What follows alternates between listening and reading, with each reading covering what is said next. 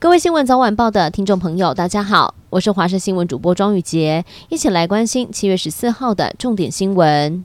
高雄旗津渡船头附近，因为受到超级月亮的影响，发生了海水倒灌，整条老街还有菜市场都有积水的情况，民众要出门上班都觉得相当不方便。中央气象局发布了小区域的有感地震报告，在今天的上午九点三十八分，在宜兰县政府东北东方二十五点三公里处，位在台湾东部海域，发生了瑞士规模三点六的有感地震，地震的深度为八公里。现在房价越来越高，尤其在首都台北市。一名网友最近到北市信义区，发现有一块仅有三坪大的花圃，竟然开价七百三十二万。据了解，当初地主向建商狮子大开口要卖四亿，否则不配合开发，但是建商不接受，双方沟通未果，因此这块土地最后只能够继续卡在原地。四十岁的歌手朱丽静在七月三号因乳癌病逝，震惊了演艺圈。她生前人缘好，过世的消息令不少的粉丝还有艺人朋友相当悲痛。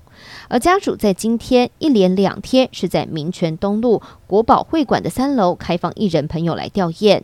歌迷朋友追思的时间是安排在七月十六、十七日，在国宾会馆的一楼，邀请各界亲友陪他一同走过人生最后的毕业典礼。南韩空军在周四宣布，南韩与美国军方首次要实施出动各自的 F 三五 A 逆踪战机的联合空中演习，目的是在对北韩准备第七次核子试验发出的强硬警告。随着通膨居高不下，美国人的生活成本不断的飙升，不得不勒紧裤带过日子，甚至有一些人已经放弃心理健康治疗。有百分之三十九的人主要是为了要省钱，减少治疗的次数。三成的受访者表示，他们暂停心理健康治疗是为了其他更大的开支省钱。疫情趋缓，有许多游客大量的涌入了琉球乡。屏东海生馆海龟专家李宗贤昨天在小琉球中澳沙滩来做记录的时候，就发发现有绿蜥龟妈妈爬上岸的时候撞到了摆放在沙滩的独木舟，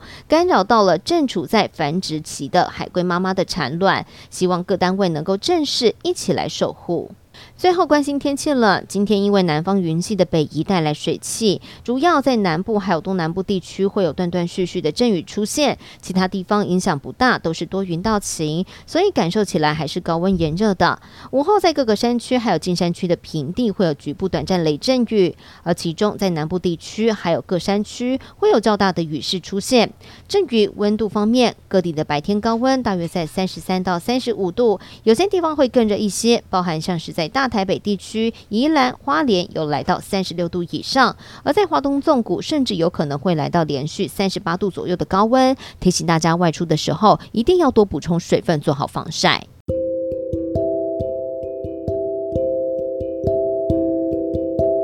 以上就是这一节的新闻内容，非常感谢您的收听，我们下次再会。